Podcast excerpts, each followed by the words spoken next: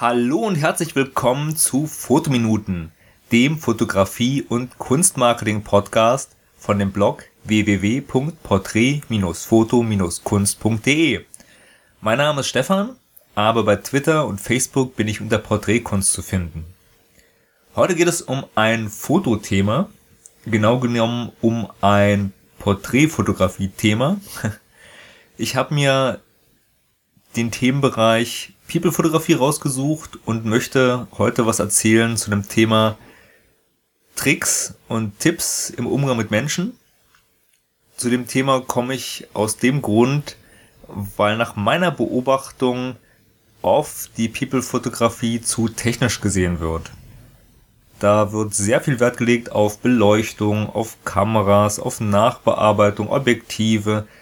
Aber das Entscheidende, wie man mit einem Model umgeht oder wie man halt Leute dazu bringt, eine gewisse Ausstrahlung zu anzunehmen oder einen gewissen Glanz in die Augen zu bekommen, das wird so ein bisschen unter den Tisch gekehrt und kommt zu kurz. Und das möchte ich in der Podcast-Folge hier etwas ausführen und das könnte sogar eine längere Folge werden. Ich muss mal gucken. Deswegen, wenn wir ganz langsam in das Thema reinschweben, zuerst werde ich etwas über die Kameratechnik erzählen und dann den Irrglauben ansprechen, dass man mit teurer Fotoausrüstung automatisch gute Fotos macht. Das denken wirklich viele Menschen. Da steckt auch eine komplette Industrie dahinter. Alle Kamerahersteller und alle Objektivhersteller, die wollen euch glauben machen, dass ihr das Top-Equipment braucht, um ein gutes Foto zu machen, aber das stimmt so nicht. Am Ende gebe ich noch drei Tipps zum Umgang mit Menschen in der People-Fotografie, also das Kernthema.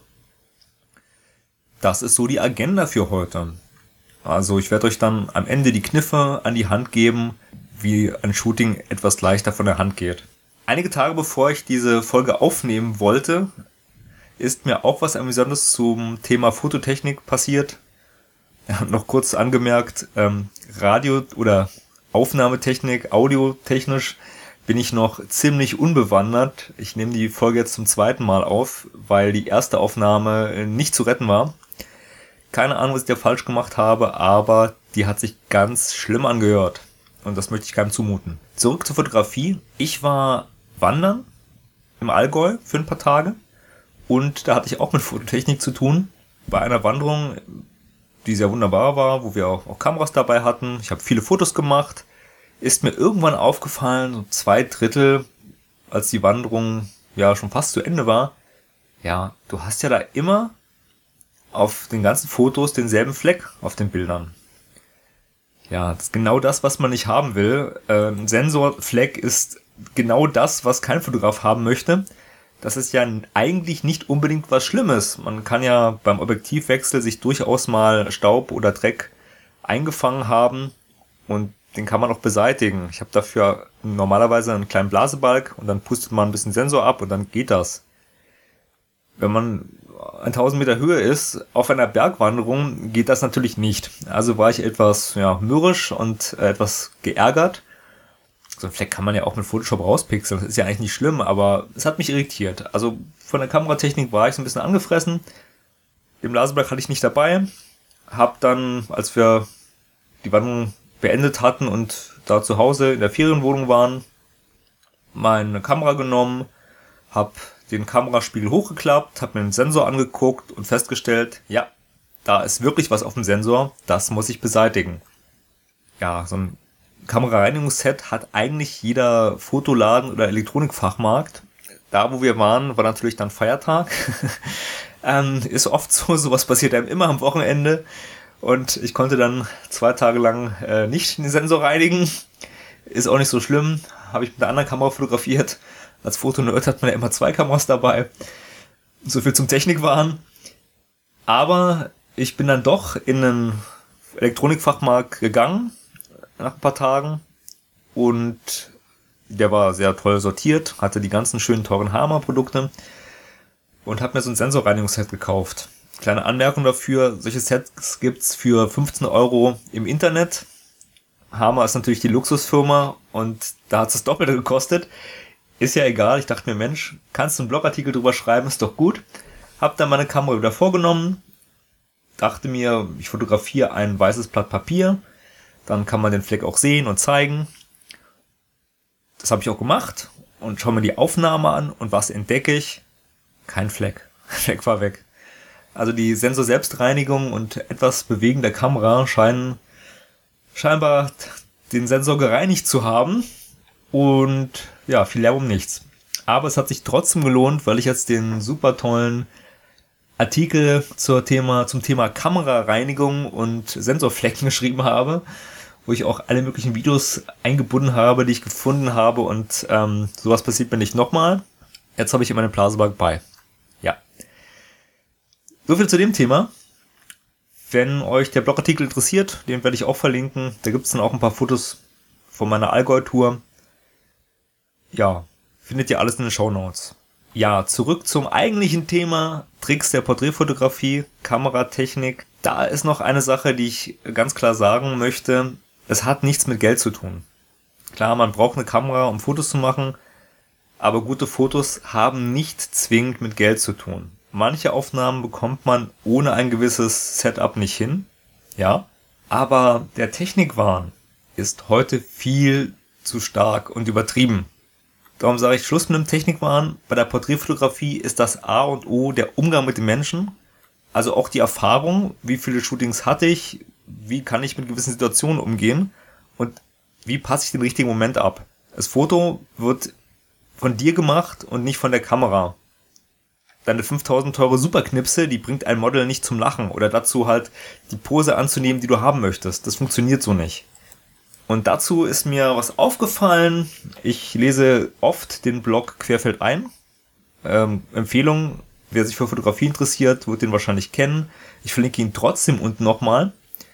Und da gibt es eine Rubrik, die fünf Artikel des Monats. Das ist immer sehr interessant, weil da sehr viele Blogs gezeigt werden, die auch gute Sachen bringen aus ganz, ganz vielen Themenbereichen, die man selber oft so nicht verfolgt. Und da war ein spannender Artikel oder ein, ein Blogbeitrag von einer Fotografin zum Thema, wie viel dürfen Fotos kosten oder warum sind Fotos so teuer.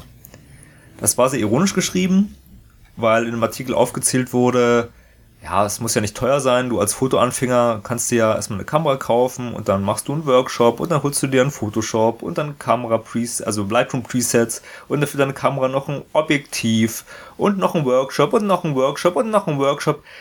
Und da, dann kannst du auch ein gutes Foto machen und da musst du 5000 Euro zahlen, weil so viel kostet das alles. Also mecker nicht, wenn ein Fotograf viel Geld für ein Foto haben möchte. Ja, der Artikel war lustig geschrieben und auch ironisch. Ich verstehe schon, was damit gemeint ist, finde aber, da kommt voll die falsche Message rüber. Die Point an der Geschichte war auch, die Fotografin, also die das geschrieben hat, die war jetzt nicht ein 50-jähriger alter Hase, wo man denken mag, der Mensch hat noch andere Zeiten erlebt. Nein, das war die 22-jährige Nina, eine Studentin, die auch Hochzeitsfotos macht. Ja, das ist ja an sich nicht schlimm, aber mein Gedanke war, wenn man so seine Preise als Fotograf rechtfertigen will, dann hat man schon verloren.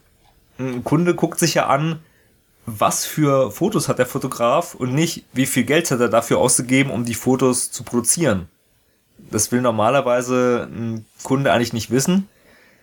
Und ja, teure Lightroom Presets und teures Objektiv macht nicht automatisch ein gutes Foto. Das ist so meine Auffassung. Klar, wenn du halt Presets hast und Nick-Filter, du kannst halt immer die gleichen 0815 äh, Looks hinbekommen. Das ist schon toll. Damit kann man schon Menschen beeindrucken. Aber wird dann das Foto automatisch gut? Und trifft es auch automatisch den Geschmack des Kunden? Das will ich mal so anmerken. Klar, wenn man Geld in Kameraausrüstung steckt, da hat man ein gewisses Commitment. Das heißt, gerade in manchen Bereichen braucht man ein Grundstück, Grundstock an Equipment. Das heißt, bei der Hochzeitsfotografie ein zweiterer Kamerabody als, als Backup-Kamera ist essentiell, finde ich. Und auch so ein paar andere Geschichten. Aber es macht also nicht automatisch ein, ein gutes Foto. Und ich denke, aus der Kundensicht würde sich eine langjährige Expertise bezahlter machen. Ich glaube, das überzeugt mehr als der Hinweis, ich habe 5000 Euro ausgegeben. Weil nur wenn man drei Hochzeitspaare fotografiert hat und ungeheuer viel Geld in Equipment reingesteckt hat, da wird man noch nicht zum Hochzeitsfotograf. Also das ist schon ein anderer Level. Und deswegen finde ich, das ist etwas die falsche Aussage, wenn man sich auch darüber so ein bisschen lustig macht, dass ein Amateurfotograf nicht das Geld hat oder es sollte wahrscheinlich in dem Artikel gar nicht so äh, rüberkommen, aber es wirkt ein bisschen so, weil da auch so Spitzen sind gegen Aktgüni 48, der nur Akt macht und so Ecken der People-Fotografie, wo ich mal sage, naja, über den wird sich lustig gemacht, aber Helmut Newton hat auch mal klein angefangen, ja. Also, das ist so ein bisschen, ich, ich fand den Artikel unterhaltsam, denke aber, die Aussage hm, würde ich so nicht unterschreiben. Ja, abschließend dazu, wer in der Taunus-Region eine Hochzeitsfotografin sucht, der sollte sich unbedingt mal die Seite von Nina angucken. Da werde ich den Link in die Show Notes packen. Also ihre Homepage hat sehr ansprechende Bilder und ja, ich wünsche viel Erfolg. Den Link findet ihr in den Show Notes, auch mit dem lustigen Artikel. Ja, das war's.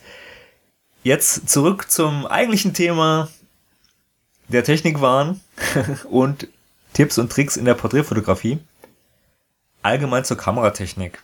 Da steckt Industrie hinter. Das habe ich schon mal gesagt. Das heißt, das, was ihr wirklich braucht und das, was ihr haben wollt, sind zwei Paar Schuhe.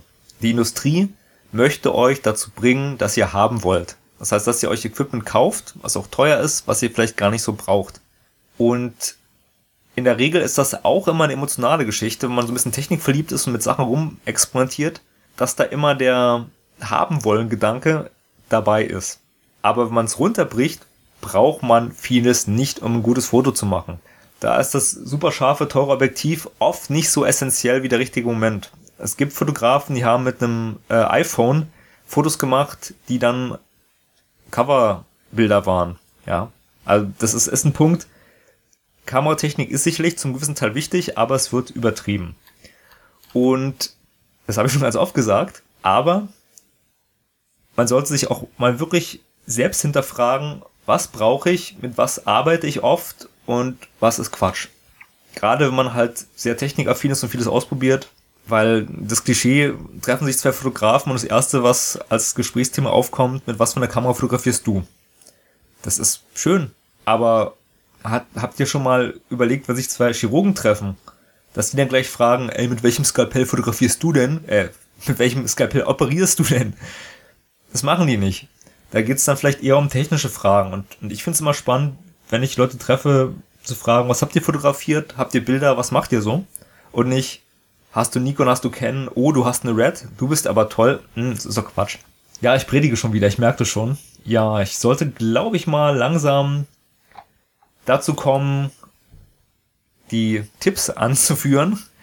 In der People-Fotografie ist es so, dass nach meiner Erfahrung eine entspannte Stimmung oft Gold wert ist. Das heißt, Tipp Nummer eins, Schaffe eine entspannte Stimmung. Wie machst du das? Du bleibst immer positiv. Du musst dem Modell oder auch einem Anfänger oder einem Laienmodel Ängste nehmen und auch einen Zugang zum Model finden. Du musst eine gewisse Kommunikation schaffen. Wenn man fotografiert, immer positiv bleiben, das ist wirklich wichtig, das sage ich noch dreimal, weil das essentiell ist. Da ist mir auch mal was rausgerutscht beim Shooting, da war ich noch Anfänger. Da war ich etwas, nicht überfordert mit der Technik, aber etwas am Rumprobieren, weil manchmal experimentiert man. Und hab dann halt laut gedacht und gesagt, das sieht ja schrecklich aus, weil das, das Licht von mir nicht gut eingestellt war. Ich meinte das Licht und das Model hat dachte, oh Gott, mit mir ist irgendwas. Und da musste ich dann sagen, nee, sorry, ähm, ich meinte jetzt hier nur so die, meine Aufnahme war ein bisschen überbelichtet und dann konnte man es entspannen, aber man darf nicht vergessen, wenn man als Fotograf ein Shooting organisiert und auch halt sagt, wie das Shooting abläuft, dann kann man auch Leute verunsichern, wenn man nicht halt entspannt und souverän ist. Das ist ganz wichtig. Zum Thema Ängste nehmen. Hm, ich hatte mal ein Shooting mit einer Tänzerin, die brauchte für einen Flyer entsprechende Fotoaufnahmen. Und das war eigentlich gar nichts Schlimmes. War Aufnahme im Kostüm. Und für die Tänzerin war das wirklich ein Zahnarzttermin. Das war für die so unangenehm. Sie wirkte halt nicht entspannt. Da musste ich dann mit viel reden, mit Gespräch, mit ein paar Witzen, mit, mit lockerer Stimmung das Ganze etwas auflockern, damit ein entspanntes Foto rüberkommt. Weil man erkennt an den Fotos wirklich sehr viel. ist dem Model gerade kalt, ist ihm unwohl. Das sieht man. Also ich sehe sowas. Und deswegen finde ich es auch irre, wenn Leute manchmal Outdoor-Shootings machen im Winter oder im Frühling, wenn es richtig kalt ist, wo ich mir denke, ja, das sieht man auf den Bildern, ist wahrscheinlich nicht so intendiert. Hättet ihr vielleicht ein bisschen warten sollen oder ein Heizbild hinstellen sollen. Ja, da sind einige Menschen schmerzfrei. Also, ganz wichtig, entspannte Stimmung schaffen, Ängste nehmen, freundlich sein, positiv bleiben. Das ist so Tipp Nummer eins. Dann der Tipp Nummer zwei. Gerade wenn man so einen Wackelkandidaten hat, der das als Zahnarzttermin sieht, sollte man sein Setting einfach halten. Das ist Tipp Nummer zwei. Haltet euer Aufnahmesetting einfach. Das ist ein Anfängertipp, aber das kann auch mal gut für einen Profi sein, mal einen Gang zurückzuschrauben. Lasst die Technik erstmal beiseite und konzentriert euch auf den Menschen, also auf das Modell. Dann bekommt man auch andere Ergebnisse. Klar, man kann halt mit, mit Licht immer halt sein Lichtsetup fahren, Model in die Lichtschere nehmen oder oder oder. Und dann sieht es schon gut aus. Aber gerade in der Porträtfotografie arbeitet man dadurch nach meiner Erfahrung nicht die Besonderheiten des Menschen heraus. Man bekommt teilweise, wenn man nach Schema X verfährt, Bilder, die sehr ähnlich sind. Das heißt, gleiches Lichtsetting, bisschen variiert noch, dann halt weich gezeichnete Fotos, aber du arbeitest kein gutes Porträt heraus. Und deswegen würde ich für den Anfang sagen, halte das Lichtsetting wirklich einfach und konzentriere dich auf den Menschen und probiere in dem Bereich rum. Ja, es hört sich jetzt natürlich albern an, aber der zweite Vorteil von, von einem einfachen Equipment- und Settingaufbau ist, es ist weniger fehleranfällig. Ein Beispiel dafür, wenn du fotografierst, nimm nicht dein tolles Zoom-Objektiv, mit dem du dann rumspielst und auch mal mit dem Weitwinkel am Start bist.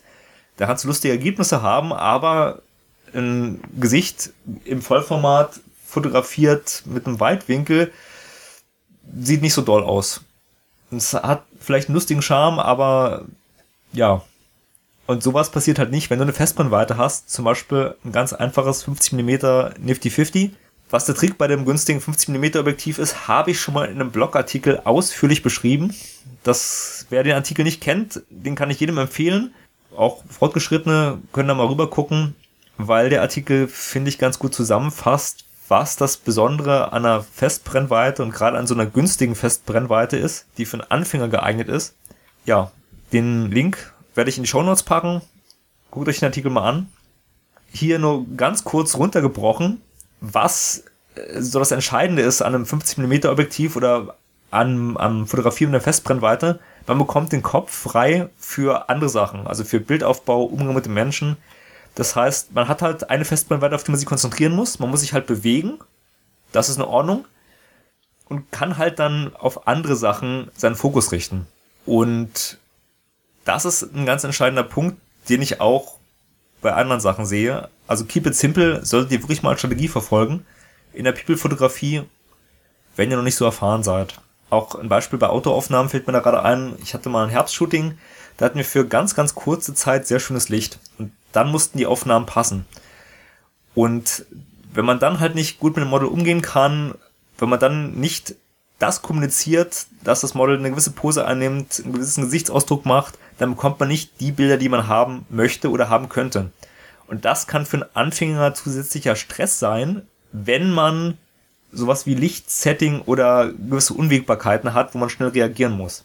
Es ist jetzt nicht schlimm, ich meine, ein Anfänger lernt auch, aber ich würde jedem empfehlen, erstmal halt die ersten Gehversuche in, einem, in einer sicheren Umgebung halt mit einem Licht, sicheren Licht zu starten und sich dann halt langsam an ausgeklügeltere oder trickreichere Lichtsetups ranzutasten. Und das gilt für alles. Also, ja, keep it simple. Ja, das dritte ist Kommunikation. Da ist mein Tipp, zeig die Posen. Weil, wenn man die Posen beschreibt, dann wird es oft schwierig für ein Model, sich das vorzustellen oder das so umzusetzen. Also, wenn ich jetzt sage, dreh dich mal 23 Grad nach Norden und das linke Handgelenk bisschen mehr nach Südosten, so um 37 Grad. Dann weiß keiner, was damit gemeint ist. Man denkt dann, Mensch, ich bin jetzt im Segelkurs, Hochseesegeln Stufe 1 oder so, aber was will der von mir? Und das schafft im Ablauf so eine gewisse Irritation. Und deswegen sollte man, wenn man eine Anweisung gibt, die auch einfach halten, bezogen auf Richtungen im Raum. Also wenn ich beim Outdoor-Shooting bin, sage ich zum Beispiel, bisschen mehr näher ran an die Eiche oder jetzt guck mal Richtung Wacholderbusch, was da gerade ist, was weiß ich, oder im Studio einmal Richtung Spiegel drehen, einmal einen Schritt zu mir kommen und vermeide nach Möglichkeit links, rechts. Was auch wichtig ist oder was ich immer mache, mit der Hand so ein bisschen auch kommunizieren. Das heißt, ich deute dahin, wo ich das, den, wo ich halt möchte, dass die Person hinguckt oder hingeht. Das macht es auch einfacher und verständlicher. Wirkt auch lustig, also von daher habe ich damit kein Problem. Und eine Sache ist auch noch ganz wichtig. Erklärungen sind sozusagen das zweitbeste oder ähm, Kommunikation. Das Beste ist eigentlich, wenn man die Sachen vormacht und dem Model halt zeigt, guck mal, nimm mal die Pose ein, das möchte ich halt haben. Oder halt auch in einem Posenbuch oder halt entsprechenden Fotografien zeigt, guck mal, so soll es aussehen. Das ist so meine Überlegung. Das ist das Geschickteste, denn ein Bild sagt mehr als tausend Worte. Binsenweisheit. Und früher, also ich sag mal so, man braucht kein teures Posingbuch. Also früher haben wir halt uns Zeitschriften genommen, gewisse Posen ausgeschnitten und dann haben wir unser, hatten wir unser eigenes Posingbuch. Das war so der Billigtrick vor Urzeiten. Heute kann man das ganz einfach machen, indem man sich halt Fotos auf sein Tablet oder Handy zieht und sagt, guck mal, so und so möchte ich, dass es aussieht. Die Pose, da kann man schon viele, viel als Anfänger draus machen. Ja, das sind so die essentiellen Tipps, die ich jetzt zum Anfänger an, an die Hand geben würde. Ich fasse nochmal zusammen. Nummer eins, schafft eine entspannte Stimmung immer positiv bleiben, nett und freundlich sein. Punkt Nummer zwei, keep it simple, haltet eure Technik so ein bisschen im Zaum. Und der Tipp Nummer drei, zeigt die Posen. Reden ist erst auf Nummer zwei. Klar, man kann auch mal was sagen. Ich rede auch darum beim, beim Shooting, aber halt für die Erklärung der Posen würde ich empfehlen, entsprechende Sachen zu zeigen, also vorzumachen oder mit den Händen reden. Ja, das war's mit dieser Episode von Fotominuten dem Podcast vom Blog porträt-foto-kunst.de. Wenn es euch gefallen hat, dann teilt meine Schau auf Facebook oder Twitter oder ähm, ja, abonniert mich über Facebook, da bin ich unter Porträtkunst zu finden. Ja, bis dahin gutes Licht und viel Spaß beim Ausprobieren der Tipps. Kleine Anmerkung auf die nächste Folge. Die nächste Folge wird eine Kunstmarketing oder Online-Marketing-Folge werden. Und da werde ich ausführen, warum man sich ins eigene Knie schießt, wenn man Facebook-Werbung schaltet. Das habe ich ausprobiert und ja, das werde ich euch da erzählen. Also, wünsche euch gutes Licht, hat Spaß gemacht, bis zum nächsten Mal.